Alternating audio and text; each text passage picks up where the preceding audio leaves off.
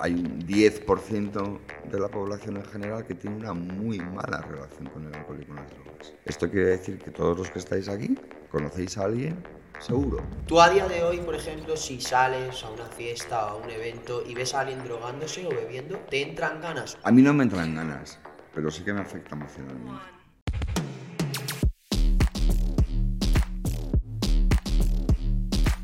En 15 años, beber será más o menos como ahora es fumar. No hay ninguna, ningún componente molecular o biológico que tenga el alcohol que justifique que sea legal. Cuando tú bebes o consumes más de lo que a ti te gustaría. El 70% de, las, de, de los chavales del botellón no van a tener un problema con el alcohol. El 30 sí. entre toxicómano y politoxicómano es básicamente que consumes más de una droga a la vez. Bueno, pero no hay poquísima gente que consuma solo una droga a la vez. ¿Qué piensas sobre la, sobre la marihuana? Mira, Sobre la marihuana pienso dos cosas. Bienvenidos un día más a Trippers. ¿Cómo Podcast. estás, compañero? Muy bien, ¿y tú? Todo muy bien. ¿Todo bien? Hoy estoy muy contento porque va a ser un capítulo espectacular. Va a ser espectacular. Hoy vais a flipar todos. Yo creo Sí, que sí. además la gente, eh, bueno, es un tema que todo el mundo debería saber, todo Sí, el mundo debería tratar. Que no se y- trata nada. No se trata hoy en día para nada. No, yo no he escuchado mucho. Nada. Y sin más dilaciones, hoy traemos a Santiago Rotaeche. Eso es. Eso es, tienes un apellido. ¿De dónde viene, sabes? De Bilbao. De Bilbao, eh. Claro. No es el primer vasco. Hemos tenido No, varios, hemos varias tenido personas del País primer Vasco. episodio fue con un vasco Ajá. y es muy buena, son muy buena gente los vascos. Sí, ¿eh? sí, sí. Tienen Me gusta fama de mucho. ser buena gente. Sí. Y para quien no te conozca, Santiago, tengo aquí una pequeña introducción, pero básicamente hoy traemos a Santiago Rotaeche, que ha sido politoxicómano. Eso es. Eh, llevas casi 20 años sobrio y tienes una empresa de terapia en grupo, si no me equivoco, eh, que es, bueno, nos contarás un poquito sobre el proyecto y sobre, sobre lo que abarcas. Mejor bien. sin... Mucho mejor sí. ¿no? Mucho mejor sin beber. Exacto. Y bueno, cuéntanos un poquito primero de todo para que la gente sepa qué es esto de eh, ser politoxicómano. ¿Cuál es la definición? Bueno, la verdad es que a mí cada vez me, me- me dan más pereza las definiciones así como muy concretas de esas cosas. ¿no? Yo me, eh, cuando cumplí 48 años, hace un par de años, me di cuenta que había eh, dedicado un tercio de mi vida en convertirme en un, yo digo, adicto o drogadicto, me gusta más la palabra drogadicto, que es, la, que es así como más de la calle, eh, otro tercio de mi vida en estar consumiendo drogas y otro tercio de mi vida en, en, em, ayudar a otras personas a superar ese lío, ¿no? a, a- a- a salir de ese lío. Em, Lo que más me pregunta la gente cuando se entera que soy terapeuta o cuando se entera que he pasado por, por ese sitio, me dicen, bueno, ¿yo cómo sé? ¿Cómo se, cómo se sabe si alguien es adicto? ¿no? Em, em, eh, y, y todo el mundo me lo pregunta más o menos porque tienen en la cabeza una idea de cantidad de droga que se consume y frecuencia de droga que se consume. Todo el mundo tiene eso en la cabeza. Y eso es mm, la punta del iceberg. Sea, las, las drogas son el menor de los problemas de los drogadictos. Eh, el adicto es una persona que mm, ha utilizado las drogas para regular su mundo emocional y, y, y- y- y se la ha cargado. Y no ha aprendido otras maneras de hacerlo. Es básicamente lo que le pasa al adicto. Ten en cuenta que eh, biológicamente hay poquísima diferencia entre el alcohol y otras drogas que se consumen. Esa barrera que se pone entre drogas legales y ilegales es una barrera que está en el Código Civil y ya está. Eh, no, no hay ninguna, ningún componente molecular mm, o biológico que tenga el alcohol que justifique que sea legal comparado con otras drogas. ¿no? Entonces, para mí no hay ninguna diferencia. Vale. Una- yo tengo una pregunta porque entre toxicómano y politoxicómano es básicamente que consumes más de una droga a la vez. Bueno, pero no hay poquísima gente que consuma solo una droga a la vez. A lo mejor, a, a- a lo mejor personas que consumen solo alcohol y ya está. pero mm, incluso la mayoría de la gente que consume alcohol al final también consume eh, las famosas benzodiazepinas, que son drogas que se dispensan en farmacias y que se recetan por doctores, que, molecularmente funcionan prácticamente igual que el alcohol, pero generando mucha dependencia. Hay muy poca gente que sea Em, adicto a solo una droga nada más. Casi todo el mundo consume varias drogas. Eh, y esto viene un poco como, como, yo creo que como de la antigüedad, ¿no? del pasado, que se pensaba que la sanación de la adicción era retirar el consumo y ya está. Entonces, si, si hay que retirar el consumo, incluso mm, si se retira el consumo de la droga problema, pues parece que esa soluciona el problema y eso ya casi nadie lo ve así, ¿no? Es una cosa muy, muy antigua, ¿no? Por sí, sí, sí. A mí me gustaría, eh, antes de que entremos un poquito en materia y contar un poco tu historia y que la gente lo entienda bien, me gustaría preguntarte una cosa que vi en tu Instagram, que lo voy a leer. Le doy voz al miedo, la ira y la tristeza. Sin ellas no hay alegría, amor ni esperanza. Cuando hice un poquito de research y vi eso, sin, sinceramente me impactó, sobre todo porque, bueno, lleva una carga emocional muy grande esa frase y la intenté entender, no la, no la entendí, o creo que no la entendí, y me gustaría un poco que me comentases qué es esa frase y a qué, se refiere. esa, frase, ese Instagram que tú has abierto, que se llama Therapy Victim, es, un, em, em, poesía prácticamente, ¿no? O sea, no... no em, a ver, me gusta que me hayas preguntado eso. Hay una especie como de aprendizaje que para mí es muy peligroso, que es una división entre emociones malas y emociones buenas. Eh, la alegría, el amor, la curiosidad son emociones buenas y el miedo, la ira, eh, la tristeza son emociones malas. Incluso em, hay una especie como de fantasía de que una persona debería de transcurrir por la vida sin experimentar esas emociones malas. Y eso es un problema enorme porque, porque em, no hay emociones malas y emociones buenas. Las emociones son, eh, son para el alma lo mismo que la vista, el oído, el tacto es para el cuerpo. O sea, son em, maneras que el ser humano tiene de percibir su realidad, tanto interior como exterior. Las emociones te dicen cosas, todas te dicen cosas, y, debemos de aprender a escucharlas, por ejemplo, la más evidente la tristeza, la emoción de la tristeza. La tristeza es una emoción que te dice que has perdido algo que era importante para ti para siempre y que tienes que reconstruir tu vida sin ello. Lo más evidente es la muerte de un ser querido. Cuando se muere un ser querido, lo hemos perdido para siempre y tenemos que reconstruir la vida en, nuestra vida sin esa persona, sin que esa persona ya esté, y hay un periodo de tristeza. Pero es muy común eh, decirle a alguien que está triste que no esté triste. Es muy común decirle a un niño que está llorando triste que no llore y que no esté triste. Incluso se le dicen cosas como que tiene de todo, que tiene eh, muchos motivos para estar contento, perdiéndonos la oportunidad de conocer y reconocer qué es lo que ese niño o ese joven o ese adulto sienta o piensa que ha perdido para siempre perdiendo la oportunidad de dialogar con esa emoción, la oportunidad de ver si nos está dando información correcta o incorrecta y aprender de ella. Es como, como, yo lo explico siempre como si tú tuvieses un consejo de administración dentro de tu cuerpo, eh, cada emoción es un miembro del consejo y el presidente de ese consejo ha decidido no escuchar a los consejeros que le dan malas noticias. Les, les, les pide callar, no les deja hablar, solo le habla a los optimistas y a los que van a generar negocio nuevo, etcétera, etcétera, etcétera, y probablemente esa empresa pues termine en un fracaso, porque, porque no todos son buenas noticias. Entonces, eh, yo en ese, en, ese Instagram que tú has mencionado, que se llama Therapy Victim, recojo frases que, que yo mm, siento yo mismo, eh, escucho en mi ejercicio como terapeuta y las escribo mm, y maqueto de una manera que, bueno, pues que puedan, tienen mucha potencia. ¿no?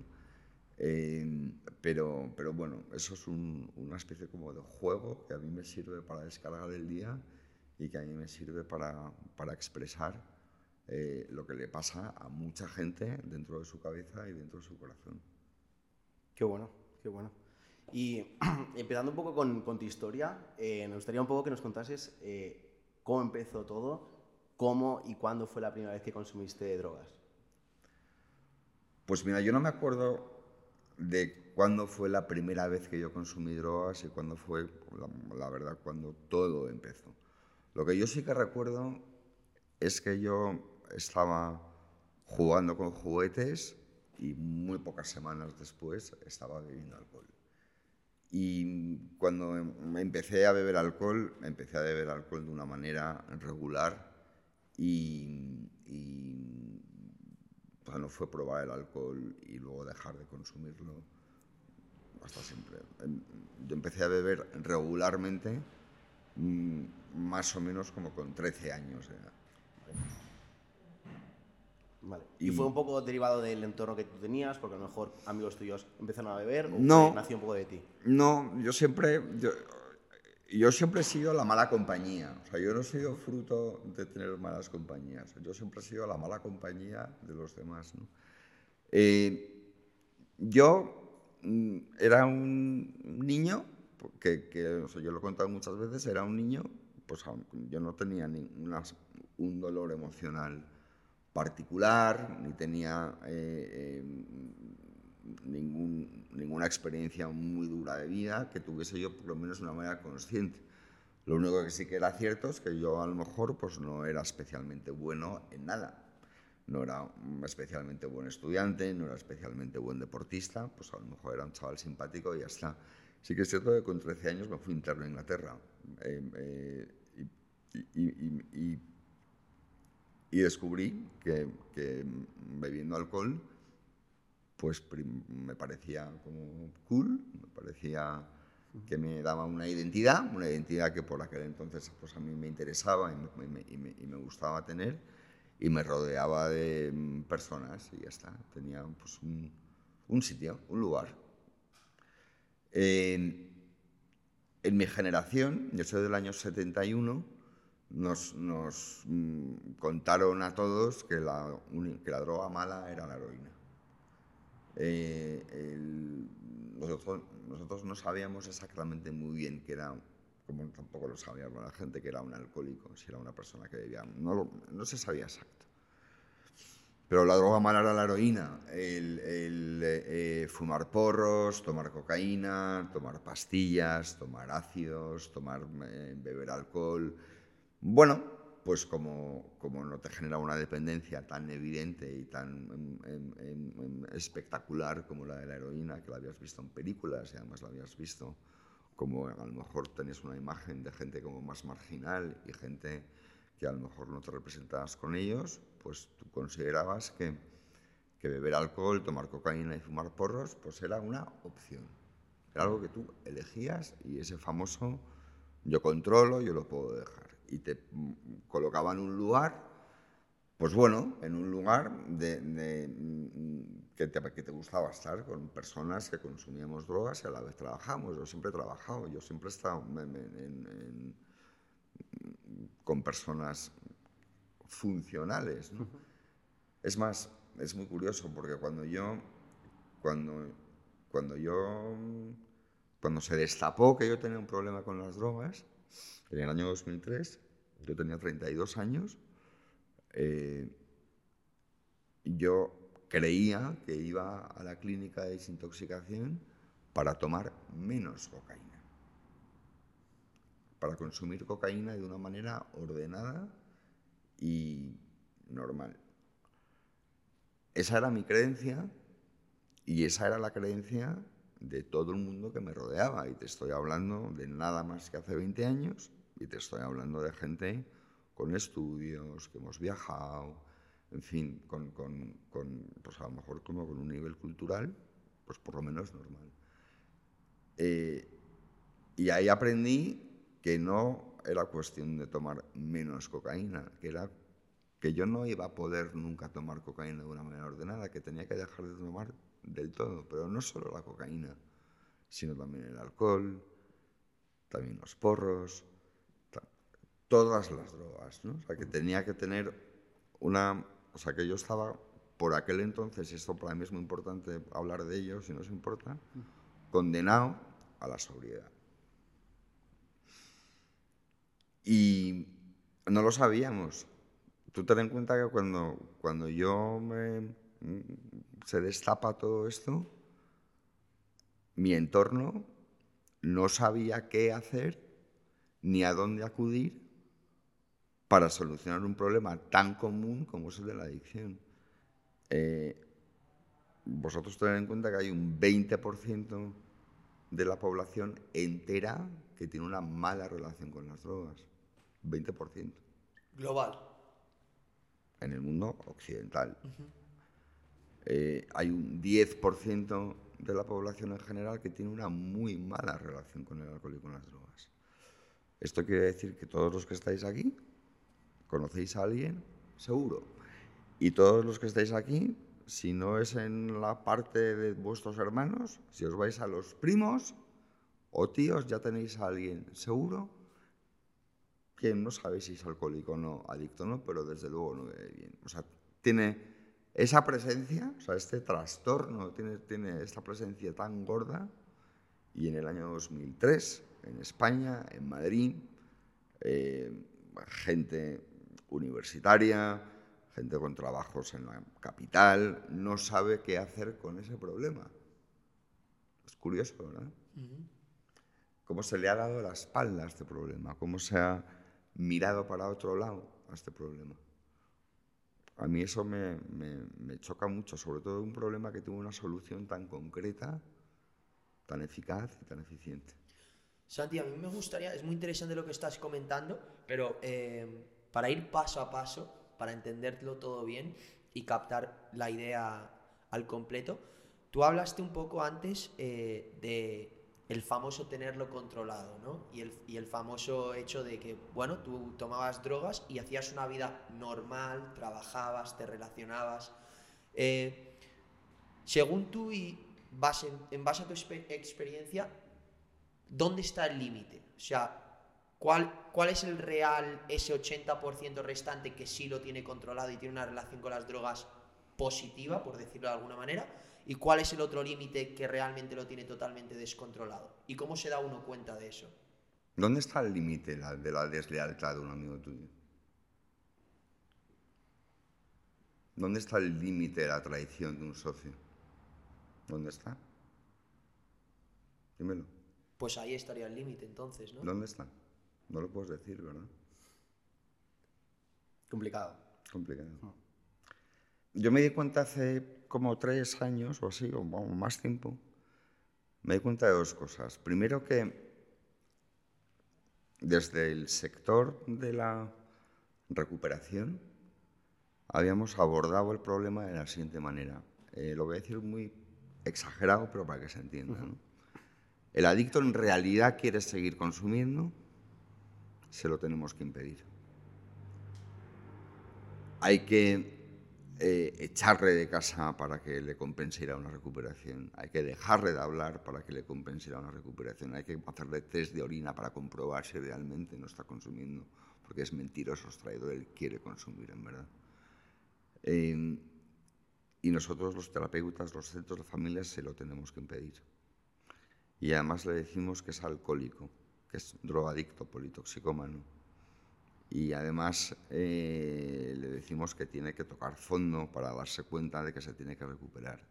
Y además le decimos que no nos fiamos de él y que nos va a mentir y que nos va a engañar. ¡Pum! Así, ah, así empezaba una recuperación. O sea, ¿tú crees necesario...? Y nadie quiere estar ahí. Nadie quiere ser eso. No hay ninguna persona que quiera ser eso. Entonces todo el mundo lucha hasta el final y hasta que no le queda más remedio contra la etiqueta de alcohólico, adicto, drogadicto, igual la que, la que le quieras poner. Y además,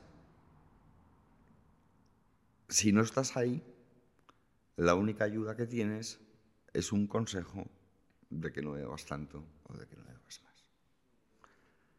En un mundo que bebe y en un mundo que te han contado que la vida es mejor si bebes, que todo es mejor con alcohol, todo es mejor con alcohol.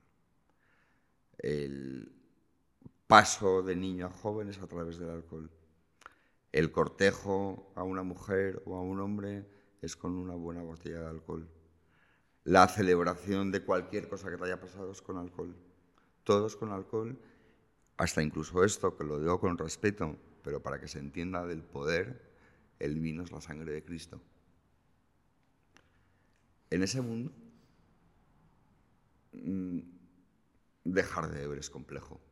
Y sobre todo si para dejar de beber tienes que ponerte una etiqueta que, que no es simplemente que tú no domines tu consumo de alcohol, es que eres una persona mentirosa, traicionera, deshonesta, egoísta, etcétera, etcétera, etcétera. Entonces, desde ahí, nadie quiere estar en el sitio de, recuperarse.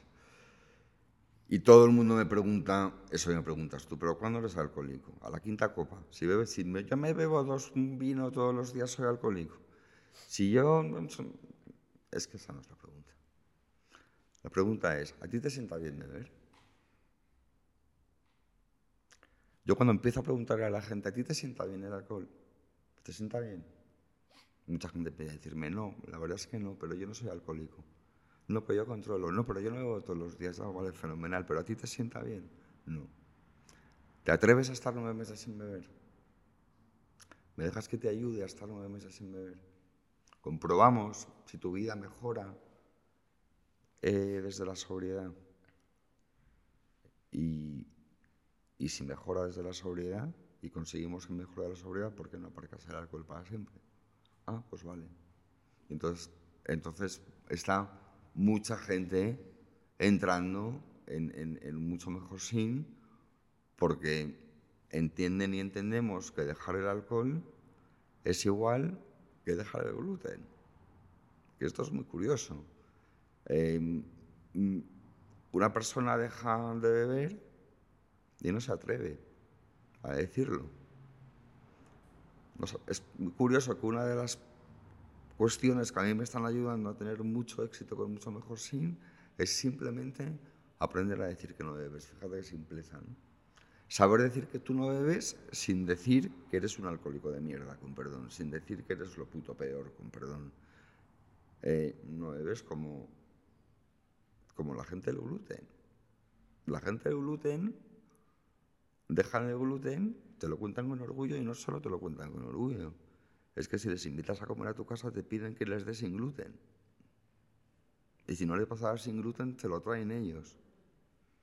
Y el señor que ha dejado de beber no se atreve a ir a una casa y no beber. Se llena su copita de vino y se la pone delante. No se atreve a decir que es fuerte, ¿verdad?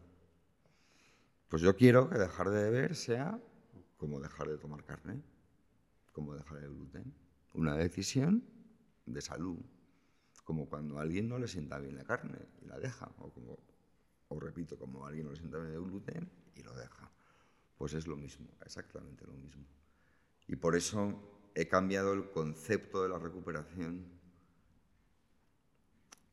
tanto, o sea, yo el otro día estaba hablando con todos mis pacientes porque nos reunimos cada tres o cuatro meses, nos reunimos en Madrid porque yo el trabajo de mucho mejor cines online y estaba hablando con ellos y les dije, eh, no nos tenemos que confundir, o sea, no tienes que resistir contra el alcohol, como por ejemplo en, los programas de Alcohólicos Anónimos y 12 Pasos dicen, solo por hoy, solo por hoy no voy a beber, solo por hoy, solo por hoy. ese no es el camino. Tienes que darte cuenta que el alcohol te ha traicionado que las drogas te han, te han traicionado,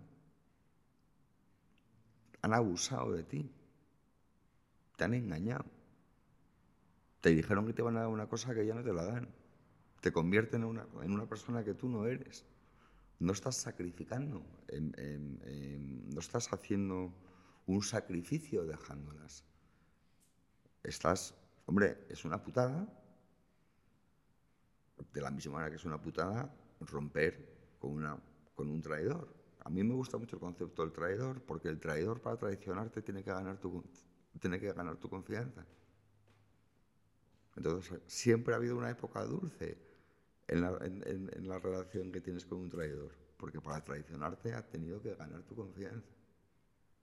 Pero después te traiciona desde la confianza.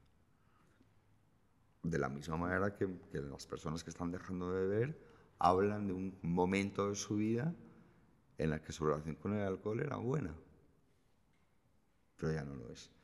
Y este cambio para mí es muy importante, el cambio de mm, aceptar y ver que el alcohol y las drogas están traicionados y que las abandonas, te divorcias de ellas, las interrumpes esa relación para siempre.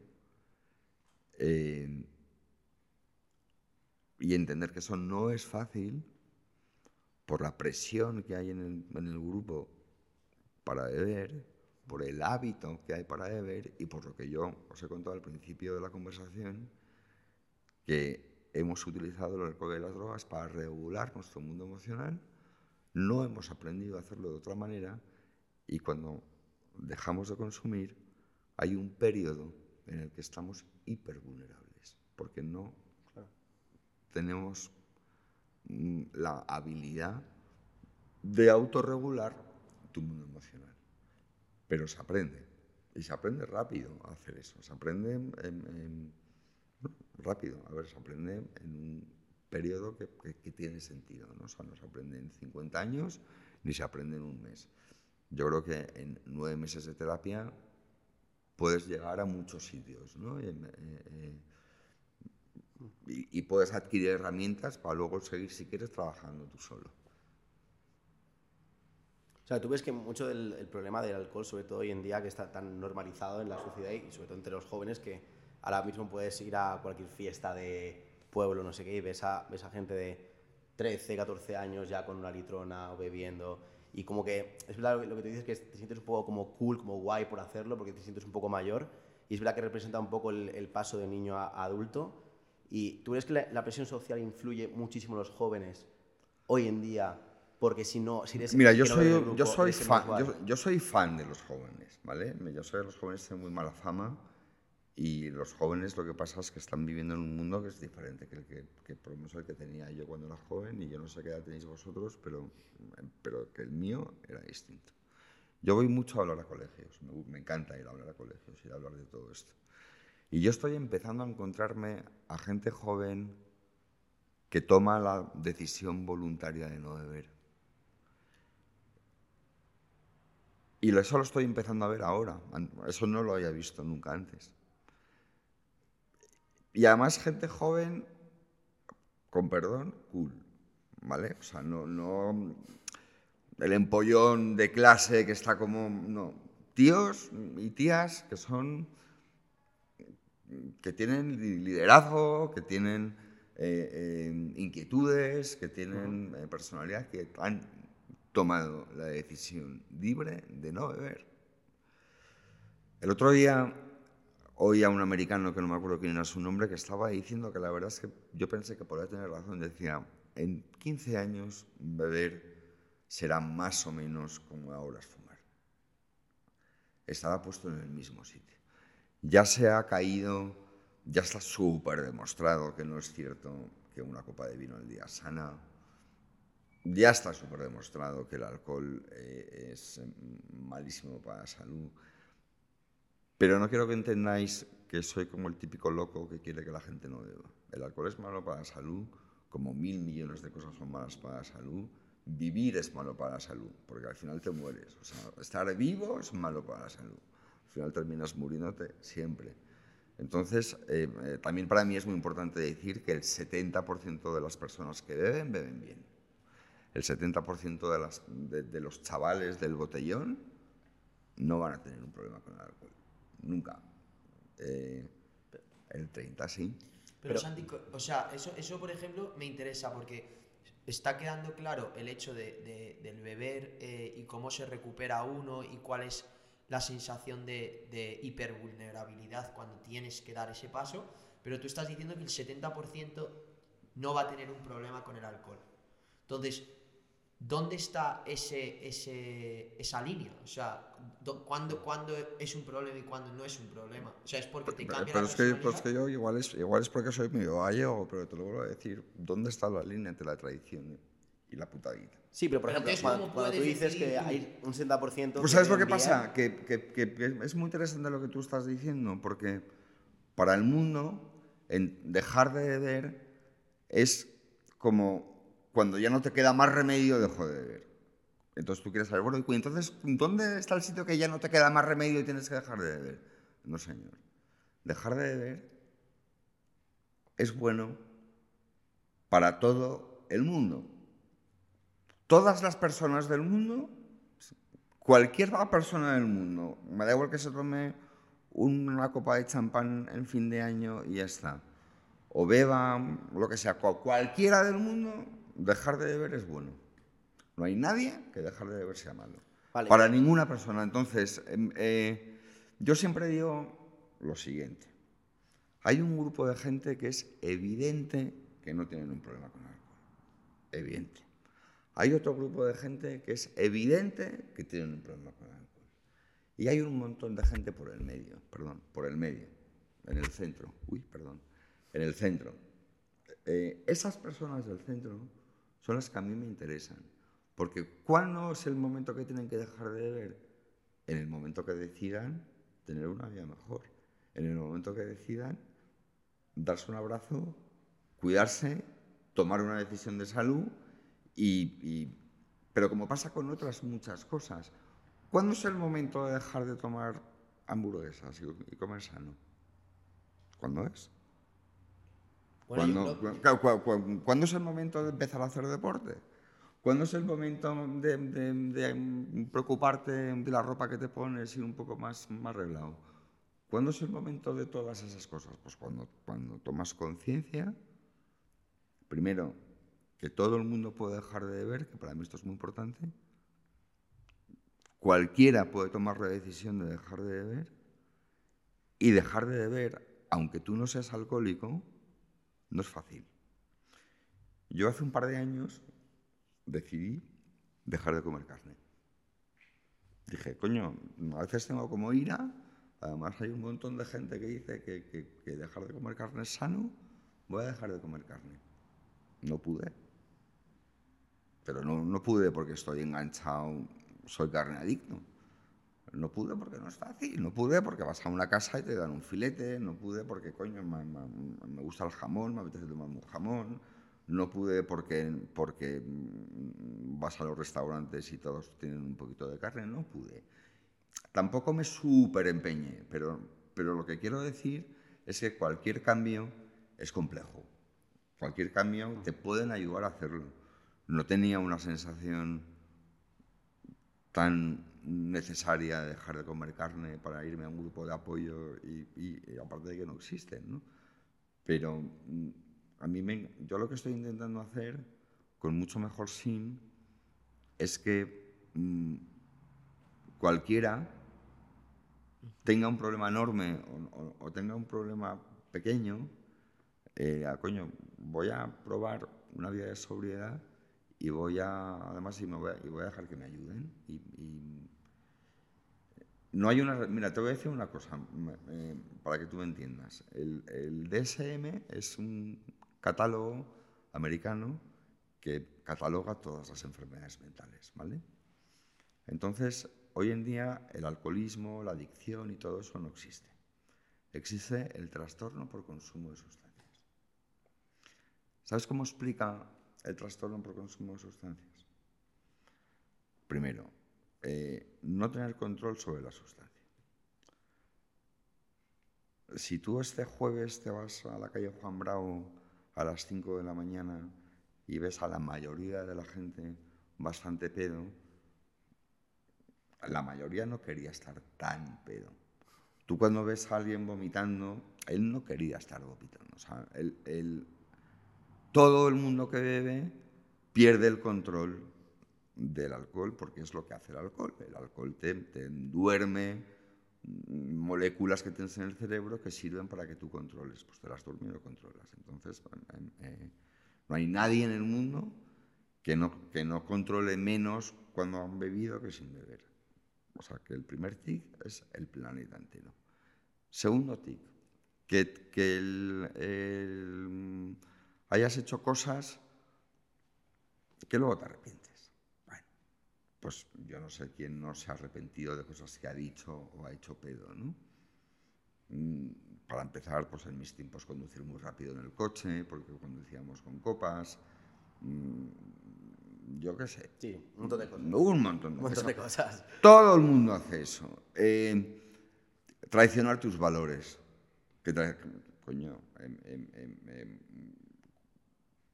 ¿cuánta gente con copas ha hecho cosas que no haría sin copas? Em, Todo el mundo. Oye, me estás hablando que las características del trastorno de- de, eh, eh, por, por em, em, abuso de sustancias son las características de estar borracho. Y me estás hablando, coño, todo el mundo que debe estar borracho. Entonces, ahí no está el, el- el- el lío. Mm, El lío está en que no te siente bien. Y eso es subjetivo.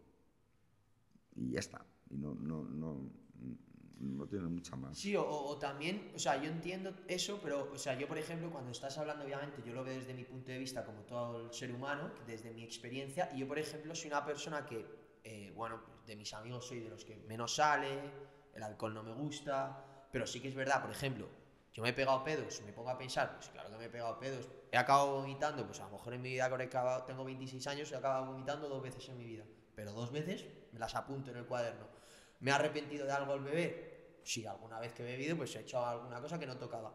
Pero a nivel de cómo decir, coño, tienes un problema, chaval, pues a lo mejor es porque dices que ibas a ponerte a estudiar este curso y no lo has hecho, dices que vas al gimnasio y luego lo tiras por la borda porque acabas drogado todos los días, o estás fallando a tus valores día tras día y entonces vas al pozo, pero si mantienes una estabilidad emocional y unas rutinas y una simple vida de lo que vas a de, de lo que dices que vas a hacer, lo haces y luego de vez en cuando te pegas eso, pero lo controlas, ahí es mi pregunta de eso quiere decir que lo tienes controlado, ¿no? Y No, eso entraría en- Mira, yo te, voy a- te lo voy a decir muy claro. Eh, en tu intimidad, en la tuya de contigo mismo, cuando tú bebes o consumes más de lo que a ti te gustaría. De una manera recurrente. en tu intimidad tú solo te refieres. En tu intimidad tú solo. Vale, vale. Ahí Por- estamos porque hablando porque que tu amigo te diga bebes mucho y tú le digas, no, todo el mundo lo hace. En tu- tú solo, en tu casa, contigo mismo, que te des cuenta que consumes más de lo que a ti te gustaría y que cuando te has dado cuenta que consumes más de lo que a ti te gustaría, sigas consumiendo más de lo que a ti te gustaría, tienes un problema. Tienes un problema Vale. que, que te podemos ayudar a solucionar. Vale. O sea, ese sería un poquito el límite de las personas que tienen una buena relación con una buena, entre comillas. Bueno, entonces, ¿qué es los que eso? no. ¿Qué es, que- o sea, tú, tú puedes decirme, ahora con 26 años, tío, me he pasado. No quiero volver a beber tanto que, o sea, bebí una vez demasiado y vomité. A lo mejor no sabía que con tantas copas iba a vomitar. Volví a beber demasiado y volví a vomitar, porque a lo mejor creía que es que ese día, a lo mejor es que me había sentado mal una galleta. Ya lo has aprendido, ya no quieres, pues, no quieres que te pase eso, y si te pasa habitualmente, pues tienes un problema con el alcohol. Vale. Y, bueno, eh, sí, dejando un poquito el, el alcohol, porque tú has dicho que empezaste eh, con 13 años con el alcohol, fue como la primera sustancia que empezaste a, pues, eh, a consumir, no sé si diariamente, pero frecuentemente, ¿verdad? A mí me gustaría saber un poco cuáles fueron las siguientes sustancias que, que consumiste, a qué edad y cómo fue ese- esa primera aproximación. Pues es un poco como lo de siempre. O sea, eh, me empiezas, yo empecé, vamos, yo empecé bebiendo alcohol, luego mm, empecé a fumar porros, ¿Con qué edad? pues con 15. Con 15, bueno. 15, 16. Luego empecé a tomar cocaína con 17, 18. Y, y luego, pues ya está. Pues surgieron las, lo que llaman las drogas de diseño, que estaban en la noche. Y todos estábamos muy contentos porque como no tomábamos heroína, pues no éramos problemáticos. Y, y ya está. Vale. ¿Y con, con qué frecuencia la consumías? ¿Solamente de fiesta o era una cosa diaria? Bueno, depende. Eh, eh, el alcohol y los porros era diario, porque comes con alcohol, cenas con alcohol. Em, em, yo fumaba porros, pues como fumo ahora tabaco, o sea, no tenía que estar como reunido de vamos a fumar, no era pues lo que habitualmente fumas. Y cocaína al principio, pues se usaba para salir Luego, pues cada vez más, más, más, más, más, más, hasta que al final, pues... Eh, Santi, una pregunta. Llevas casi 20 años, has dicho, eh, sobrio. Tú a día de hoy, por ejemplo, si sales a una fiesta o a un evento y ves a alguien drogándose o bebiendo, ¿te entran ganas o ya como que ha habido un límite que ya no tienes ni ganas? A mí no me entran ganas, pero sí que me afecta emocionalmente. O sea, no me entra deseo de consumir, pero no me gusta, sobre todo con la cocaína. No te gusta, pero en el sentido de que te genera rechazo esa persona, te genera rechazo el me genera, me genera rechazo y me incomoda. Me da pereza, o sea, el, el, consumidor de cocaína me da pereza, me parece que no me interesa nada, es una persona que me parece poco interesante. Y luego me genera un poco, bueno, pues, pues oye, me, me he estado muchos años tomando cocaína y, el cerebro se enciende, hace pim, se enciende. Pero no tengo deseo de consumir, no. O sea, tú, por ejemplo, estás en contra de eso que dicen que el adicto es adicto para siempre. No, yo no estoy en contra de que el adicto es adicto para siempre, pero habría que entonces definir qué quiere decir que sea adicto para siempre. Eh, el adicto es una persona que tiene que esforzarse un poco más para que la vida no le duela. Tiene que mm, hacer un esfuerzo extra, porque es vulnerable, sensible y tiene que tomar conciencia de ello y tiene que adquirir las herramientas que la mayoría de la gente tiene de una manera automática para manejarlas manualmente. Y eso es para siempre. Vale. Pero eso es. Yo siempre digo una cosa que es verdad. O sea, la adicción es la única enfermedad que si te recuperas, estás mejor que si no la hubieses tenido nunca. Porque tienes que hacer un trabajo tan profundo contigo, tienes que mm, comprenderte y entenderte también, tienes que eh, enamorarte de ti que, que solo es una gozada. Porque eso, las personas que no, que no tienen adicción, pues no hacen el esfuerzo claro. de, de, llegar hasta allá. Bueno, algunas personas sí, ¿no? Y sí, se ven, pero la mayoría de la gente no, porque no tiene necesidad. Claro. Es un poco como, como Ania, que entrevistamos a, a, una transexual, a una chica transexual, y nos sorprendió mucho la forma de expresarse que tenía.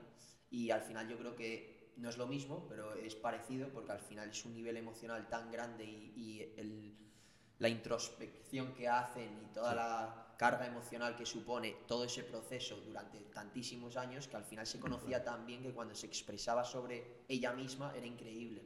Vivimos muy rápido con unas creencias muy, muy antiguas y, y muy duras además, con cosas muy básicas. Al ser humano le cuesta, por ejemplo, pedir ayuda. No le gusta pedir ayuda. Le vulnerabiliza. Eh, y por otro lado, el ser humano necesita ayuda. O sea, el ser humano es, un animal que en manada ha llegado hasta la luna y solo se muere, solo no sobrevive. Eh, necesitamos ayudarnos los unos a los otros. Y esta cosa tan básica, por ejemplo, de la ayuda es muy fuerte porque a las personas nos cuesta mucho trabajo pedir ayuda. Cuando aprendes a pedir ayuda, no solo a pedirla, sino a, a entender que, que no te debilita y que no te humilla que te ayuden, sino al revés, que es una maravilla que alguien te quiera ayudar y que le importes a alguien lo suficiente como para que te ayude, que eso es un una fortaleza, pues toda la vida cambia. Claro. Y relacionado con esto de pedir ayuda, en tu caso, ¿hubo algún momento en el que tú sentiste que habías tocado fondo y decidiste pedir ayuda o te vino un poco de fuera de tu entorno que te dieron un toque para empezar a recuperarte? Pues mira, yo todavía estaba escribiendo y pensando sobre qué momentos de mi vida han realmente cambiado mi vida, ¿no? cambiarla de verdad, ¿no? cosas que parecen como, como insignificantes. Y, y ese día, en, en ese ejercicio de escritura, me di cuenta exactamente de en qué momento mi vida cambió. Mi vida cambió un día que yo eh, estaba por la calle tomándome copas con un amigo mío que, desgraciadamente murió. Vimos una chica que su novio le estaba mm, hablando violentamente. Nos pusimos pues como a defenderla, ¿no? Como pues típica escena de por la noche. Eh, no sé por qué. Ese día yo terminé eh, Diez días y diez noches, casi como la canción de Sabina, por Madrid. Eh, bebiendo, tomando cocaína. Eh, bueno, fue eh, una locura, la verdad. mis amigos, mis amigos me estaban buscando, sobre todo un amigo mío, se llama Jacobo, no sabía dónde estaba. Yo, como te he dicho antes, yo trabajaba, era una persona no, no, aparecía en la oficina. Y Jacobo se ocupó de decirle a mi familia que yo tenía un problema con las drogas. Se mm, ocupó de reunirme con mi hermano mayor. Mi hermano mayor me dijo directamente, Santi, nos han dicho que tienes un lío con las drogas. Sí, es cierto, tienes el apoyo de la familia con mi hermano mayor y con mi hermano pequeño, que siempre que lo cuento, mi hermano pequeño se enfada porque dice que él estaba ahí también, con, mi hermano pequeño. Y, y, acepté la ayuda. Y dije, sí, tengo un lío con las drogas y, acepto la ayuda. Y, ahí empezó todo lo que os, he contado. Me fui a un centro a, Barcelona, por aquel entonces solo había uno, en, la Garriga, que ya no existe.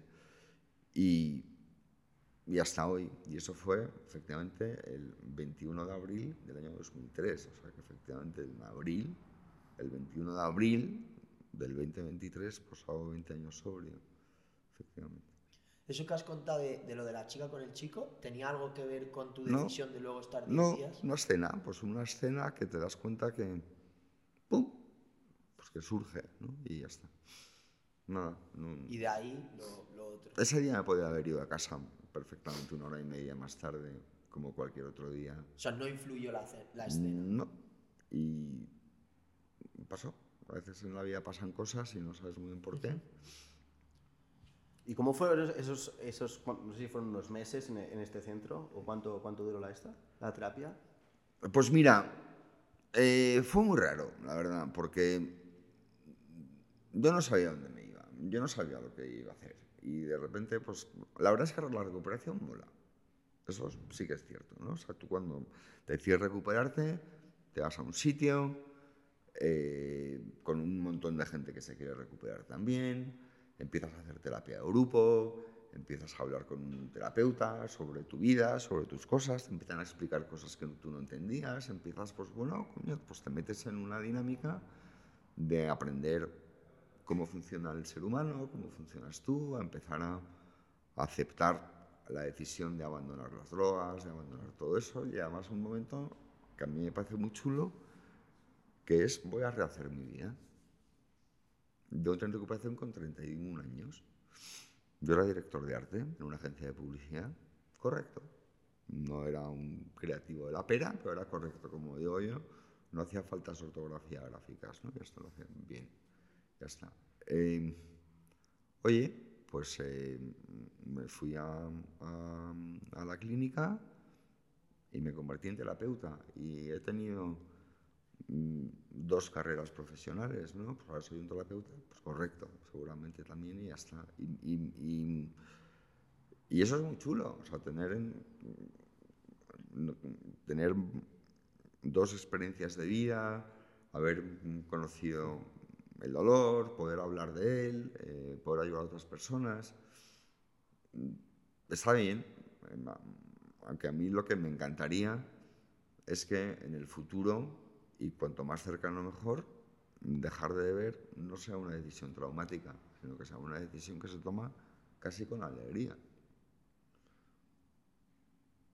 Es ambicioso.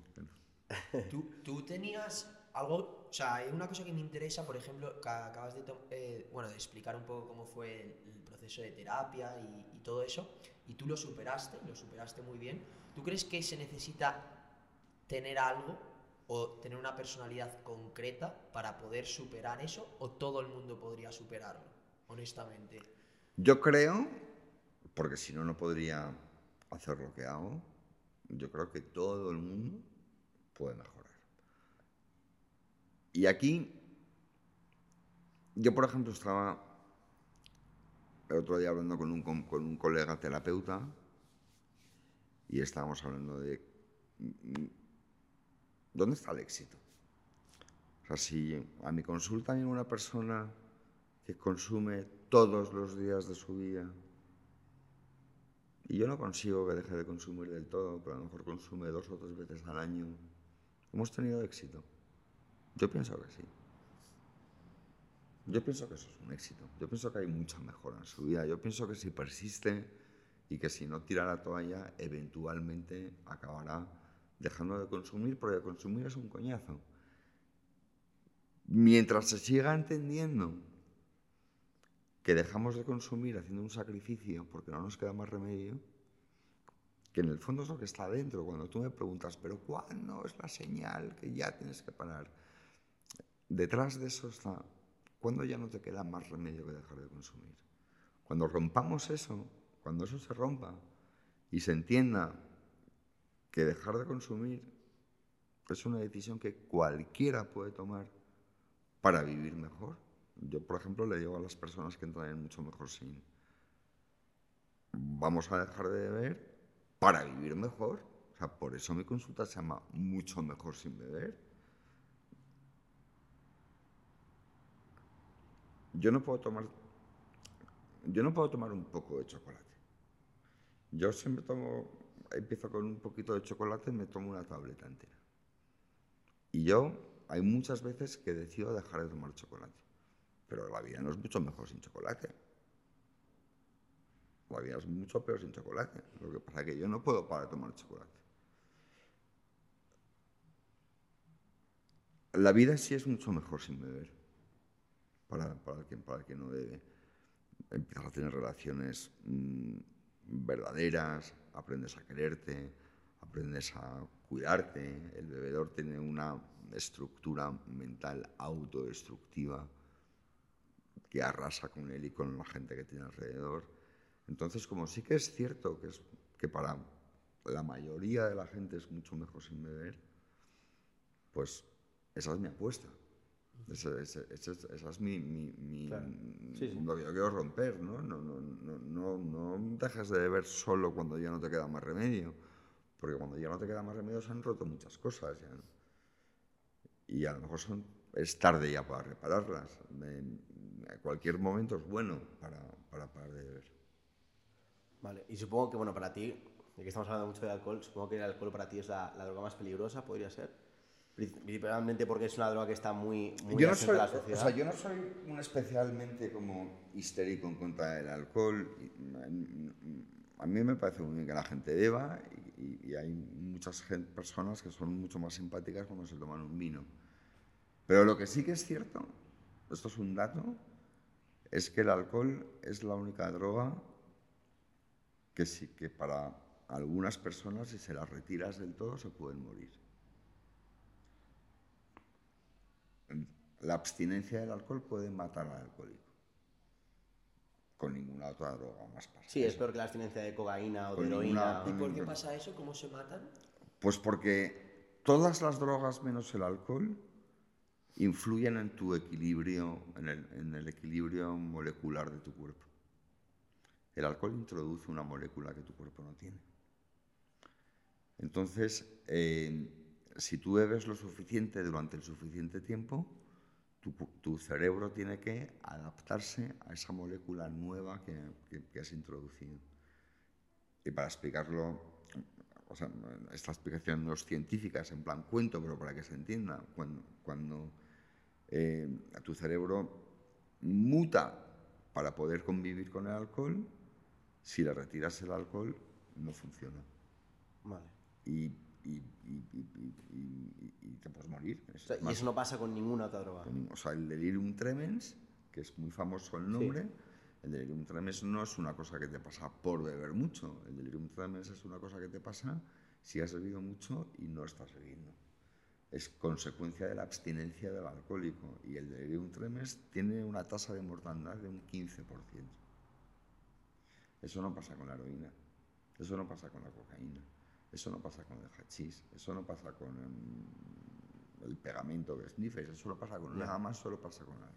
Yo también, eh, de eso que comentas, por ejemplo, eh, yo sigo un canal de YouTube muy conocido en Estados Unidos, bueno, y mundialmente es de los más grandes, que se llama Big Think, eh, y cuenta, bueno, cosas sobre todo tipo astrofísica, neurociencia, y tienen un vídeo muy bueno que habla de las drogas, y hicieron un, un estudio en dos Ivy Leagues eh, de universidades en Estados Unidos, y el, el que lo cuenta es un profesor muy renombrado eh, americano de Estados Unidos, y él dicen que hicieron una lista de las drogas que más afecta tanto a nivel individual como a nivel colectivo de daño a la sociedad.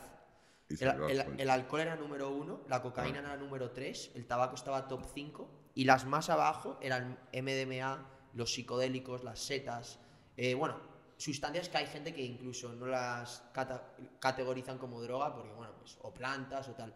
La marihuana también estaba muy, muy abajo en la, en la lista y me pareció interesante porque sí que es verdad que son todo drogas, pero como el efecto es totalmente diferente, el trip es diferente, cuando tú tomas alcohol... Pero esa, esa mm, estadística es engañosa. Ujú. ¿Por qué? El alcohol eh, arrasa en esas ligas y el tabaco arrasa en esas ligas por la accesibilidad. Es así de sencillo. Eh, la heroína es mucho peor que el alcohol. Si la gente tomase heroína de la misma manera que la gente bebe alcohol, la gente se moriría rapidísimamente. La cocaína es muchísimo peor que el alcohol. Si la gente tomase cocaína de la misma manera que toma que bebe alcohol, se morirían muchísimo más rápidamente. Lo que pasa que tú ten en cuenta que parece una tontería, pero no es una tontería.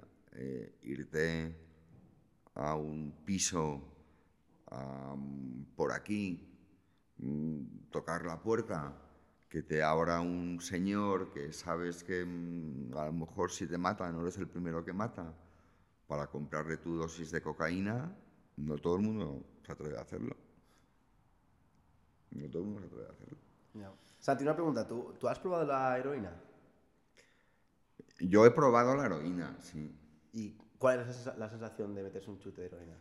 Pues mira, te voy a contar una cosa que lo vas a entender. Yo he probado la heroína, pero, pero no tengo mucha conciencia de haberla probado. Yo, tu- yo tuve un paciente que me dijo esto y no me lo dijo del todo en broma. Me dijo, Santi, eres un cabrón. Yo le dije, ¿por qué soy un cabrón? Eh, Pepito, por ejemplo. Me dijo, eres un cabrón porque yo antes solo tenía un problema. Nada más uno. Si tenía o no tenía caballo. Porque con caballo todo me daba igual. Porque con caballo yo podría estar en un cartón ahí, en la calle, que tenía una sensación de felicidad, que es que todo me igual. Solo tenía ese problema. Y ahora tengo 1500 problemas, los problemas que tenemos todos en la vida. Eh, la sensación de placer de la heroína es probablemente imbatible, pero estas cosas, eh, eh, bueno, iba a decir, estas cosas no se deben de decir, pues sí se deben de decir, la, la- sensación de, de placer de la heroína probablemente es imbatible. Lo que pasa que, bueno, pues te genera una dependencia muy fuerte, muy rápido y- y te pierdes la oportunidad del resto de la vida. Claro, yo he oído mucho la, como el símil de una persona que contaba, no me acuerdo en qué podcast era, que era como, decía, tú imagínate que, que te partes el fémur, que te corta la pierna y vas al hospital, te quieres morir de dolor y te ponen, te inyectan algo que la dejas de sentir y dejas de sentir todo ese dolor increíble que tenías, es la heroína. Es la heroína. ¿Y cuál es la diferencia con, con otras, con otras drogas como la cocaína, por ejemplo? A, a nivel de... A nivel de efectos, lo que te produce en el cuerpo. Bueno, pues la cocaína te, te acelera, la cocaína te pone nervioso, te, pone, te estimula, son estimulantes, te sube. Y, y la heroína te... A nivel de dopamina supongo que sea diferente, por eso la adicción está relacionada con el tema de la dopamina, que dicen que cuanta más dopamina genere, más adictiva es. Y creo que... Bueno, pero lo de la dopamina también es un cuento. Eso, em, em, em, que igual luego los científicos me chillan, ¿no? Pero la dopamina no solo está, mm, no solo regula el sistema del placer. Y además, todos estos estudios lo hacen médicos que no son adictos. Los adictos hacía mucho tiempo que no, que no recibimos placer ya de la droga. Mucho tiempo. Los adictos están mucho tiempo drogándose sin recibir nada de placer de la droga Ni de heroína. ni heroína. Es solo una manera de hablar porque mi amigo paciente que me dijo eso eligió los 2.500 problemas y siguió sin tomar heroína. O sea que es una manera de hablar. ¿no? Vale. Es una manera de hablar y un, y un- y un entender. La dopamina no está solo eh, inmiscuida en el sistema de recompensa. La dopamina está sobre todo inmiscu- inmiscuida en el sistema de que tú te imagines las consecuencias de lo que tú haces y, que tú te mm, eh, y las sientas y que tú mm, eh, tengas control para decidir mm, sí o no. Entonces, eh, ahí es donde influye la droga. ¿Por qué, con- por qué conduces a 190 kilómetros por hora con, con dos copas? ¿Por qué haces cosas? ¿Por qué, leía, ¿Por qué te encaras a un guardia civil con dos copas? ¿Por la recompensa? No. Te encargas porque no tienes ninguna conciencia de las consecuencias de lo que haces. Y no tienes ninguna conciencia de las consecuencias de lo que haces porque la dopamina está dormida. No porque seas un gilipollas, sino porque la dopamina está dormida. Entonces te encaras a un guardia civil y le dices, picoleto. De todo. Sí, pero yo me refería más en el sentido de que sí que es verdad que, por ejemplo, si te pegas una buena fiesta, el nivel de dopamina que generas es tan alto y te lo pasas tan bien que luego al día siguiente, cuando te levantas y tienes que estudiar para un examen, el bajón es mucho mayor porque al final has estado aquí y ahora mismo estás aquí. Y eso sí que como que te genera el decir, quiero volver a salir de fiesta para tener esa dopamina. Eso es una manera muy... Incluso, déjame que te interrumpa No. un segundo, eh, incluso dicen que para tener una vida plena y en paz, una de las mejores cosas que se puede hacer es estabilizar la dopamina, no tener picos muy altos, sino mantenerte estable emocionalmente, mantenerte estable eh, a niveles de dopamina, para que no tengas esos altibajos constantes, ¿no? Mm.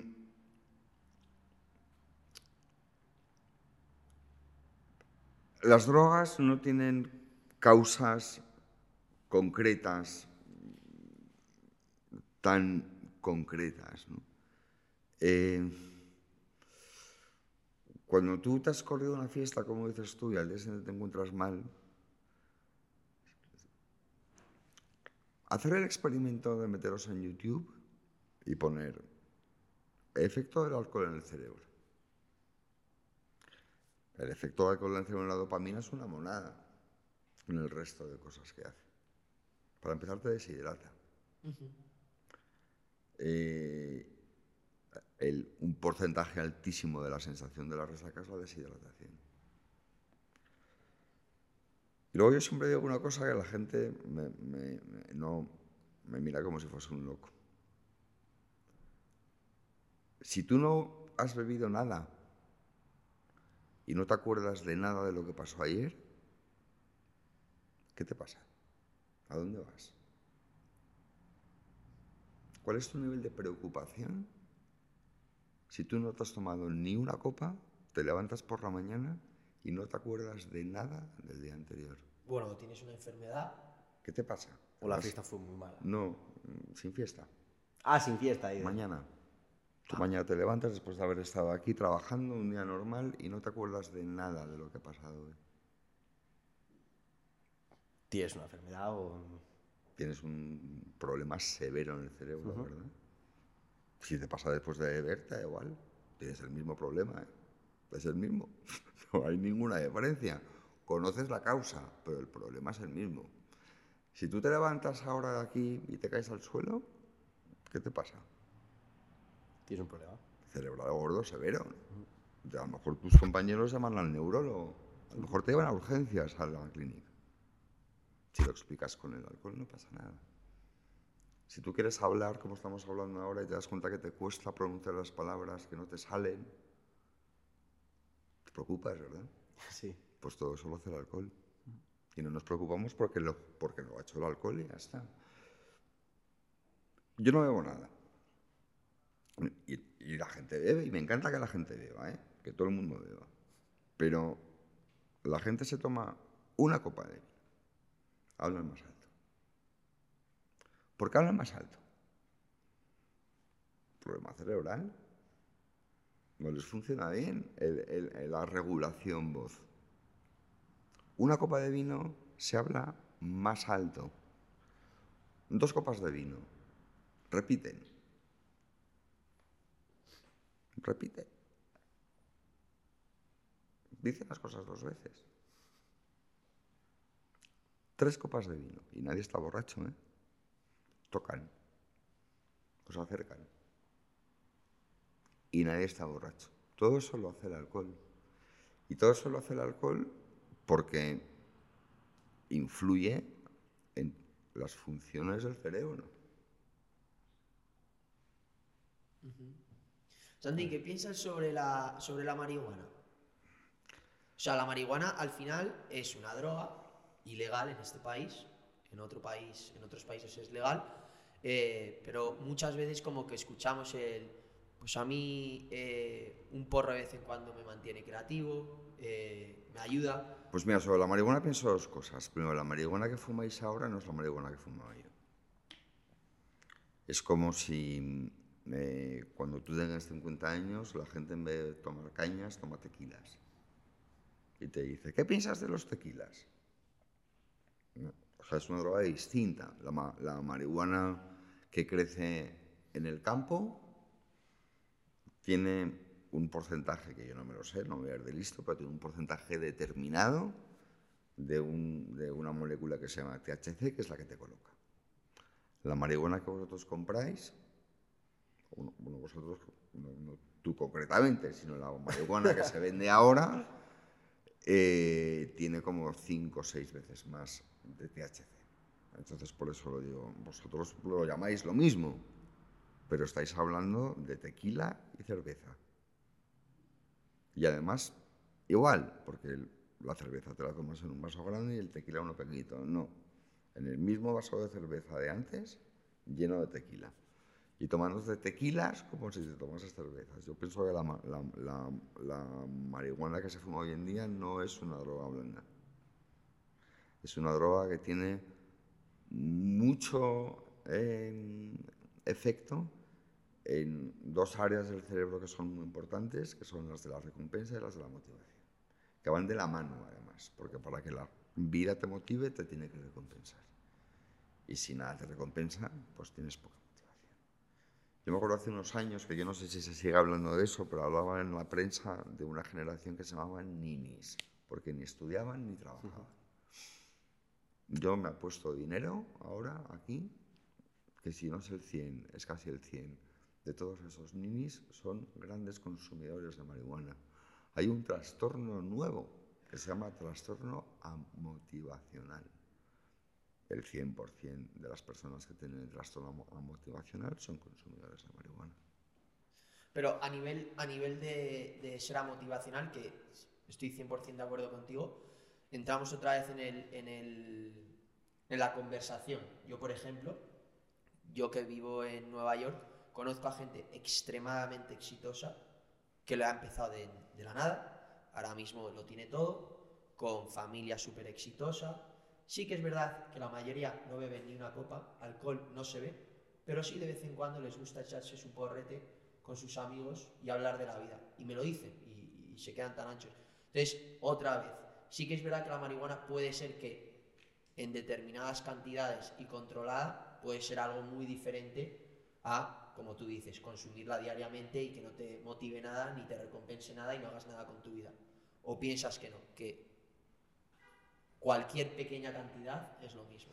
No te repito, yo no, yo no, o sea, yo no soy un moralista de la droga. Eh, yo solo te digo las cosas que son. O sea, no, no, no, la, el- el- la marihuana de hoy en día no es la marihuana de antes. Es como cerveza y tequila. Pero hablamos de la cerveza mientras consumimos tequila. Claro. Mm, Julio Verne toma heroína. Y ya está. O sea, hay mucha gente, pues, es que no, no lo sé, ¿sabes? Es que haya gente exitosa que fuma marihuana, pues fenomenal. También hay otra gente muy poco exitosa que no fuma que, que también fuma marihuana. No, no, no tengo nada moral en contra de la droga, ni soy una persona que quiera que se prohíba toda la droga, ni soy una persona que, tiene, que, persigue un mundo sobrio, porque el mundo no es sobrio. La las personas necesitan o les divierte o les gusta poder de vez en cuando evadirse con el consumo de alguna droga. Pero hay muchas personas que no les sienta bien. Y, si no les sienta bien, pues mm, debería de ser más fácil que accediesen a que se les eche una mano para, para, que aprendan a vivir sin ellas. Pero yo no te quiero decir que no fumes porros. Ni te quiero decir que todo el mundo que fuma porros es un em, em, delincuente y que no lo tiene que hacer y que está abocado a la marginalidad. Yo me refiero más en el sentido de que ahora se están poniendo de moda estos podcasts, sobre todo en Estados Unidos, el podcast de Joe Rogan y todos estos podcasts, que sí que es verdad, es la moda esta de expandir la conciencia humana, ¿no? Y todos estos psychoactives, la marihuana, los psicodélicos, la ayahuasca, el DMT, que al final son drogas muy diferentes a la cocaína, muy diferentes al alcohol, los efectos son completamente diferentes, eh, tripeas mentalmente, y sí que es verdad que hablan, bueno, pues muchos de ellos de que eh, pueden expandir la conciencia humana, que podemos llegar a niveles eh, como civilización mucho más avanzados. Entonces como que la ponen así, la venden así, y es básicamente tu opinión respecto a esto, si, la, si haces una gran distinción entre esas drogas y estas otras. No, yo no hago una distinción. Yo hago un entender que no es la droga lo que importa, es el que la consume. ¿ok? Eh, yo no tengo nada que decir ni nada que juzgar a una persona que tenga inquietudes y que tenga eh, curiosidad y que se vaya a hacer un viaje de peyote, de ayahuasca, de el, el sapo o de todas esas, o, o- que tome LSD, ninguno. Ahora yo solo te digo que cuando yo me fui al Real del 14 a tomar peyote, yo me fui para drogarme. Ya está. O sea, no me fui para nada espiritual ni nada. Y la mayoría de los chavales que estábamos por ahí íbamos para drogarnos. En vez de drogarte con un tripi que has comprado en Malasaña, te drogas con un eh, peyote que te lo compras en México. Para hacer el viaje. Ya está. En- en- Entonces, mm, depende quién. Mm, Depende quién. Depende quién y qué persona. Cómo lo utilice y cómo no lo utilice. No, no, no no está en la droga. Entonces, lo que, pero ¿qué pasa? Que el label que ponen, en, por ejemplo, en el alcohol de consume responsablemente es, o sea, creer que eso puede ser, los que no consumen responsablemente no es porque, ay, no lo sabía, em, gracias por ponérmelo, ahora voy a consumir responsablemente. Es porque no tenemos la capacidad, porque perdemos la capacidad biológica de tener responsabilidad. Entonces, ¿tú estás en contra de legalizar las drogas? ¿O qué opinión tienes sobre eso? Yo estoy totalmente en contra de legalizar En contra. las drogas, sí. O sea, ninguna para ti, para ti debería ser legal. El tabaco, el alcohol no deberían ser legales. Ninguna. Ninguna. Mm, No, Ni el alcohol ni el tabaco. ni alcohol ni tabaco. ¿Y crees que eso acabaría con el consumo? No. ¿O cómo, y- o cómo lo cambiaría? No. ¿Cuáles serían los efectos de, de Tampoco, prohibirlo? tampoco creo que legalizar el asesinato acabe con el asesinato. Pero Por eso, entonces, ¿por qué las No, no, Claro. eso- es que ese- esos pensamientos son súper infantiles. O sea, yo no creo que ilegalizar el- la violación acabe con la violación. No, no, claro. No, No, no, no, lo- No, pero en- en no lo como- claro, es que, es que son preguntas muy tramposas. Pero O sea, no, no, no, cla- no, claro no, que no creo que va a terminar con las No, drogas. no, no, obviamente. Por es como, es como el tema no. de la, de la prostitución, obviamente, por legalizarla o por ilegalizarla no se acaba con ella. Pero, por ejemplo, la prostitución, pues se podría mejorar las condiciones laborales de, de las prostitutas, etcétera. Entonces, con las drogas, si tú las legalizas, uno, impuestos, con el dinero recaudas dinero, que obviamente no diría por qué todo el mundo consumir eh, en un sitio que esté controlado. Dos, pues las sustancias podrían estar menos adulteradas, tienes un poco más control sobre, sobre lo que está vendiendo. Entiendo, porque lo que yo he oído muchas veces es que ahora, claro, nu- nunca sabemos al final eh, la droga que solo, se vende. yo- yo solo te digo una cosa en la que creo firmemente, que os lo, lo- lo mencioné antes. El alcohol gana todas estas ligas del año que hace por la accesibilidad que tiene. No porque sea una droga peor que las demás, es porque como es más accesible, más gente la consume. Y como más gente la consume, pues entonces hay más personas consumiendo alcohol que consumiendo heroína, entonces hace más daño. Si tú pones a la cocaína accesible, a la heroína accesible, a la marihuana accesible, las microdosis accesibles y todo eso accesible, primero haces dos cosas, que es muy importante entender. Permitir es validar. Te valido. Doy por bueno que te drogues. Bueno, pues... eh, eh, ¿Por qué no van a legalizar? O sea, igual, es que no lo sé, es que yo no... no... Ahora, a ver, aquí estamos hablando en, en- en- en- concepto. Yo no voy a hacer un club ni un movimiento político para que ilegalicen las drogas, porque no. no va, porque De nunca momento va, no, de momento no. porque nunca va a pasar. Es una cosa como que nunca va a pasar. Pero tampoco voy a hacer un esfuerzo para que las legalicen. Aparte de que no va a pasar nunca.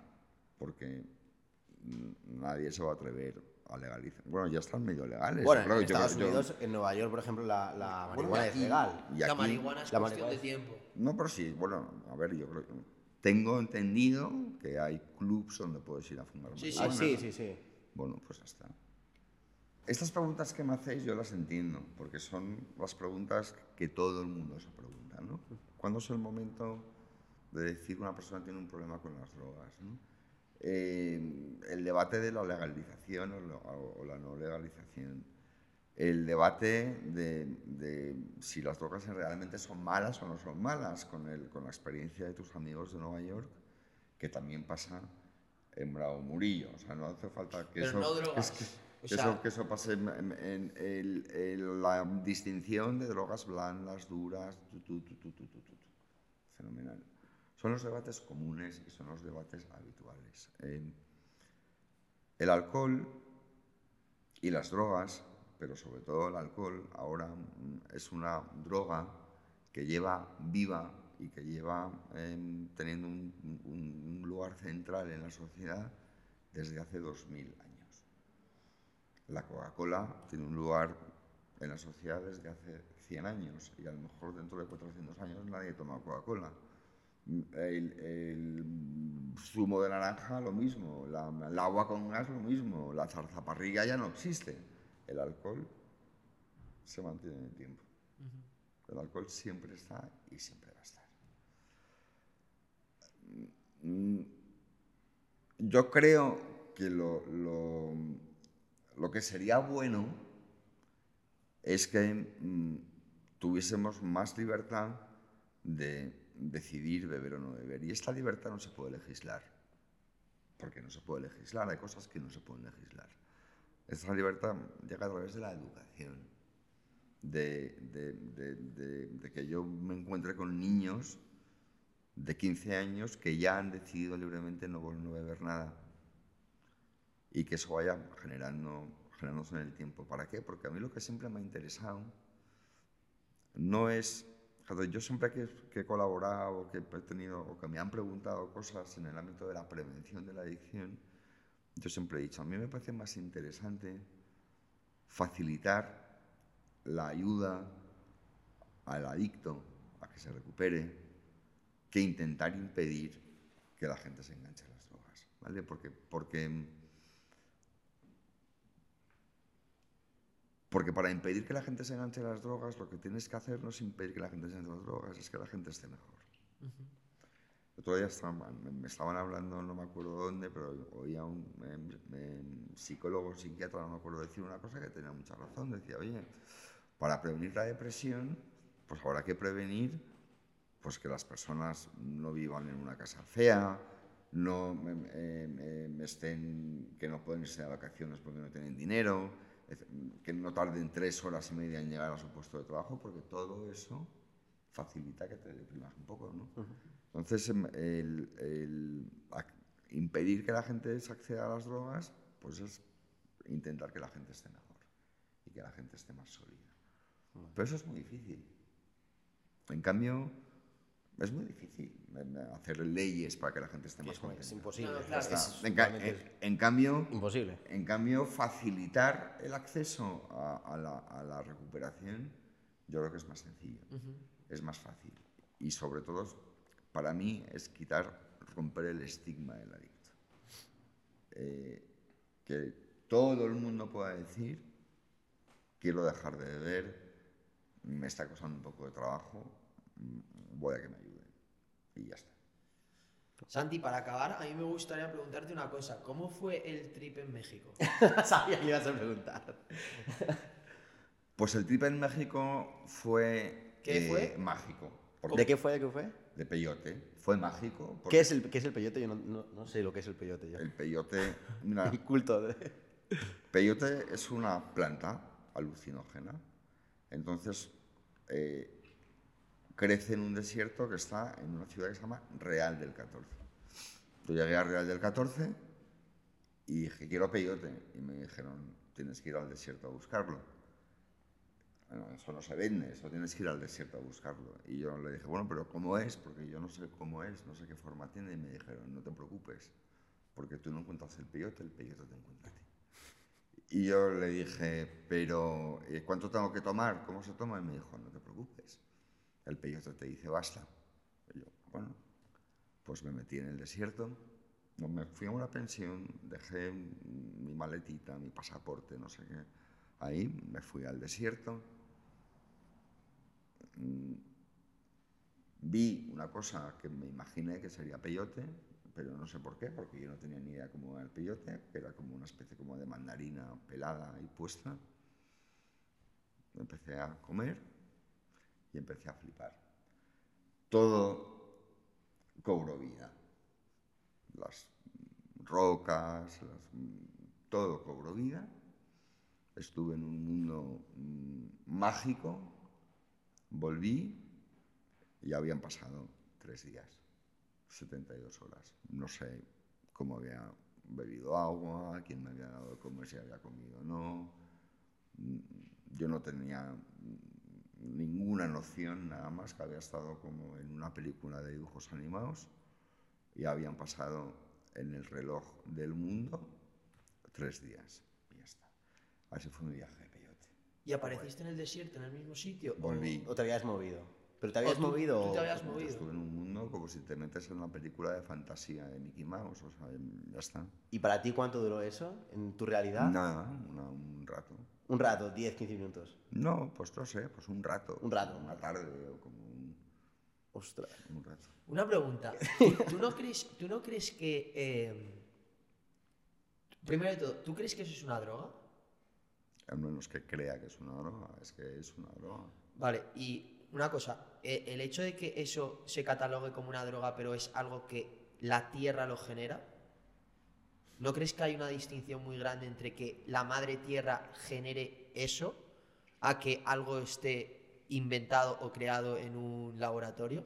La madre tierra genera eso, genera la marihuana, genera la hoja de cocaína, la, amapola de, de todas las drogas, genera la madre tierra.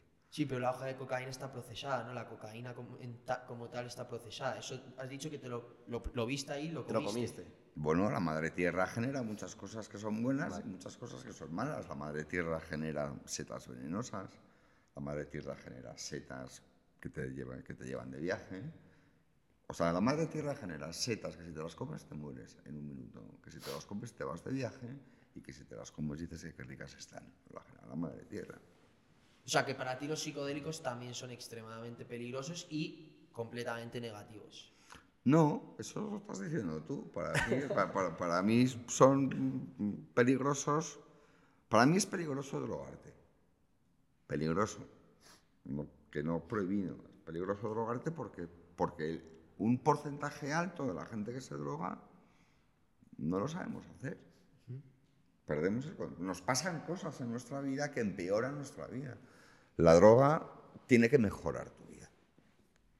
Esto es mi filosofía. Las drogas tienen que mejorar tu vida. Y las drogas mejoran la vida de mucha gente. Pero hay algunas personas que no. Y los que no, coño, no os empeñéis, dejarlas, joder. La tuya no, la de los demás sí, como el- la playa. Hay gente que tiene alergia a la playa y que se pone, le pica el cuerpo y se pone rojo. Pues la playa para ti Te empeñes. Bueno, Muy pues, interesante, Muy interesante, sí, sí. Pues eh, vamos a acabar con una sección final que tenemos de preguntas rápidas que se llaman las Triple Quick Questions. Un personaje histórico del pasado para tener una charla. Freud. Freud. Tres cosas que van a ser diferentes de aquí a 50 años. La manera en la que te mueves, ¿Vale? la manera en la que se forman las familias y la manera en la que ganas dinero. Muy buena. ¿Qué prefieres? ¿Un millón de euros hoy en efectivo o transferencia? ¿O 3.000 euros al mes para el resto de tu vida? Un millón de euros hoy en efecto de transferencia. ¿Qué elemento natural serías? No me Agua. Agua. ¿Cuánto vale un Bitcoin? Creo que como 50.000 euros o algo así. ¿no? Ojalá, eso hace, un- hace una- Hace ya un añito y medio. Y ahora está, ahora está en 20. Si pudieras vivir la vida de otra persona, muerta o viva, ¿quién elegirías? Mick Jagger. ¿Crees que la raza humana seguirá viva en 500 años? No me cabe ninguna duda. ¿Qué prefieres? ¿Morir ahogado o morir de amor? Creo que la muerte de ahogado es bastante dulce. Dicen que es dulce. No me gustaría morir de amor. Creo que el amor es para vivir mejor, no para morir. ¿Crees en la vida extra- extraterrestre? No tengo ninguna duda De que sí. de que sí. Perfecto. Y ya para terminar, ya que este podcast se llama Trippers, nos has contado ya un trip bastante bueno, pero si nos puedes contar brevemente un trip así muy especial que hayas tenido en tu vida que te haya marcado y que puedas compartir ahora con nosotros. No tengo una eh, em, experiencia concreta que os pueda decir que me haya impactado, porque, pero sí el recuerdo, o sea, el recuerdo de una parte de mi identidad que sí que me ha impactado y me ha marcado la vida, que es para cerrar ya el podcast y terminarlo, con 18 meses estuve 24 horas clínicamente muerto y resucité. Eh, saber que he estado muerto y que he vuelto a resucitar ha sido algo que ha marcado el resto de mi vida. Pero yo no tengo un recuerdo consciente ni de la muerte ni de la resurrección. Pero sí que tengo la conciencia y el conocimiento de que ha pasado. Y eso mm, marca toda mi vida. Joder, bueno, oye, pues muchísimas gracias Santi por haber Muchas venido. gracias, Hemos aprendido un Espero que montón. estuvieses cómodo. A ¿Cómo vosotros, a sentido? ¿Te vosotros. has sentido bien? Sí, claro, es que aquí es muy difícil estar incómodo. o sea, hablando con gente, te preguntan sobre ti como si tu vida fuese interesante. Pues, Joder, pues- no, pues- interesante, es ya digo que desde luego ha sido muy interesante. interesante. Y para, oye, para la audiencia eh, también queremos que también des a conocer un poco el, tu proyecto, que se llama Mucho Mejor Sin Beber. ¿Dónde te pueden encontrar? Esta es tu cámara. Esa es tu cámara y promoción time. Bueno, Promotion Time. eh, Mucho mejor sin beber es una plataforma online. eh, me puedes encontrar en internet, eh, clicando mucho mejor sin beber.com. Es una plataforma online que facilita eh, programas mm, de recuperación eh, a través de videoconferencia, pero con terapeutas de verdad y con gente de verdad, para que puedas sentirte acompañado en el viaje de la mm, hacia la sobriedad. ¿no? Que, Qué bueno. que- que sea un, un viaje que no lo hagas solo, que lo hagas con, con un grupo de personas que te acompañan, que te entienden y que te ayudan. Perfecto. Muy bien, pues ya ahí sabéis. queda. Lo pondremos en la descripción, Sí, claro. toda la información. Y suscribiros, chavales, apoyar Sí, al canal, que es gratis, que es una locura, que es gratis. Exacto. Mejor que el agua en los bares. Y nos vemos en el siguiente, ¿no? Nos vemos en el Se siguiente. vienen cositas, Vienen muy, cositas, muy serias. Sí, sí, muy tripis. Sí, Hasta luego. chavales.